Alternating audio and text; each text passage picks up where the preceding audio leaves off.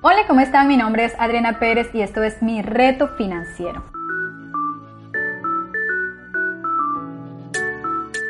Hoy quiero darles la bienvenida a nuestro cuarto episodio. Este episodio está siendo grabado desde las instalaciones de mi hogar y quiero darles la bienvenida. Sabemos que estamos en tiempo de pandemia en donde nos toca quedarnos, quedarnos en casa, trabajar desde casa y estoy feliz de poder compartir este tiempo y, esta, y este tema con ustedes. Quiero decirles tengamos paz, tengamos confianza, que todo va a pasar. Solo hay que prepararse, hay cosas que debemos poner en las manos de Dios, que solo dependen de Él y hay cosas que dependen de nosotros y en las que debemos trabajar. Esta, una de estas cosas son las deudas.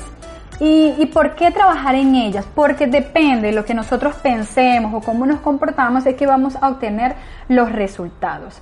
Una de las cosas que yo aprendí también es que las deudas, cuando tú debes, te conviertes en esclavo de la persona que te presta. Es decir, si tú al banco le debes un dinero, es, el, banco te va a estar buscando, te va a estar llamando y si no pagas, en algún momento te va a tocar entregar ese bien. Y entonces entiendes que esos bienes no son tuyos por más que tú lo estés usando.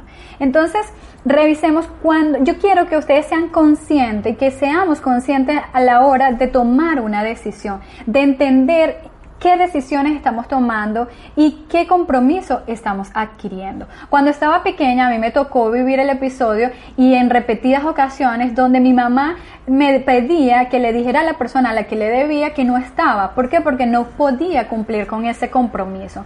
Entonces yo a estas alturas, a esta edad todavía recuerdo esas, esas escenas y que la hemos hablado como familia porque pasamos eh, diferentes circunstancias que nos eh, ayudó a aprender, a mejorar, a crecer. Y es cuando nos damos cuenta de que cuando nosotros tomamos una decisión, en nuestra familia, nuestros hijos, las personas que están alrededor también se ven involucradas. Entonces cuando tomemos una decisión, pensemos en todo esto. Hay un costo que, genera eh, el obtener una deuda el, adquirir este compromiso y no solamente es financiero, también es físico y emocional. El financiero, porque cuando usted quiere un compromiso como este, se endeuda, tiene que pagar ciertos intereses que muchas veces va por encima del valor de lo que adquiere.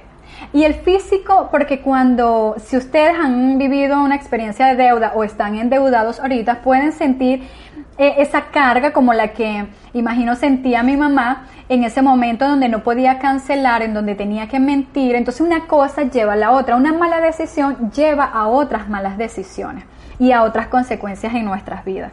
Revisando acerca de este tema y las estadísticas, me daba cuenta de que en los últimos dos años las deudas por tarjetas de créditos han aumentado y se han cuadruplicado y se han convertido en la principal razón de quiebre personal, de quiebre en las finanzas personales. Es del 90%. Entonces vemos cómo el sistema te enseña a adquiere una tarjeta de crédito, gasta, consume, pero no te enseña a ahorrar, a evitar caer en quiebra. Entonces eso es lo que yo quiero enseñarles hoy. No es actuar porque todo el mundo lo hace igual, yo lo voy a hacer igual. No, es que usted se pueda cuidar, pueda cuidar a su familia y evitar llegar a una crisis que tal vez le lleve a un divorcio o como persona a una crisis emocional porque se ha endeudado tanto que no sabe cómo hacer frente. Entonces, me surgía la pregunta, ¿por qué nos endeudamos? ¿Por qué creen ustedes que mi mamá o no sé, ustedes o nosotros, yo tenía una deuda que duró un año con ella y para mí fue una carga emocional, ahí viví, lo que significa eh, el costo adicional, aparte de la, financiero, emocional y espiritual de tener una deuda. Hasta que no salí de ella, no me pude sentir libre y dije, wow, no quiero volverme a endeudar. Entonces, ¿por qué nos endeudamos? Uno, porque pensamos que es la única manera de adquirir ese bien o de adquirir lo que vamos a adquirir.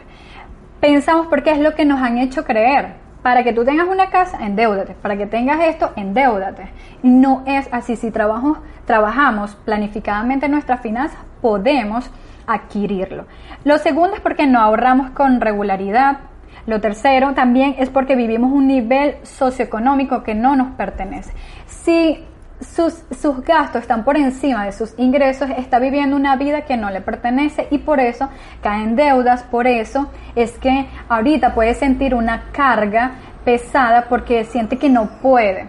Pero tranquilo, la idea es que podamos analizarnos y podamos traer mejoras a nuestra vida. También cuando nos endeudamos, este, nos endeudamos porque no confiamos realmente en Dios. Para Dios no hay nada imposible y Dios puede proveerle para sus necesidades. Pero cuando tomamos eh, la iniciativa de que no, yo me voy a endeudar porque decimos, es como si dijéramos que no, Dios, tú no puedes, yo me encargo. O cuando le decimos al esposo, no, mi esposo no va a resolver, eh, resuelvo yo. Entonces nos adelantamos a los hechos y eh, no estamos confiando realmente en Dios. Entonces, este tema de las deudas depende también más del ser, cómo somos, cómo nos estamos comportando, cómo es Adriana ante una deuda, eh, ante sus deseos, porque muchas veces nos endeudamos solamente por deseos. Y quiero dejarte hoy cuatro principios que me han enseñado a lo largo de este tiempo eh, y de las experiencias que hemos vivido también como familia, como persona y ahora en mi matrimonio. Uno es que yo aprendí a ver la deuda como algo negativo. Eh, cuando, cuando me nombran una deuda, yo no lo veo, ah, bueno, como la primera opción. Para tener una casa, como la primera opción. Para tener un carro, eh, me tengo que endeudar. No, yo empecé a cambiar mi mentalidad. Y ahora yo pienso, para obtener algo yo tengo que planificarme. Yo me voy a planificar y lo voy a obtener.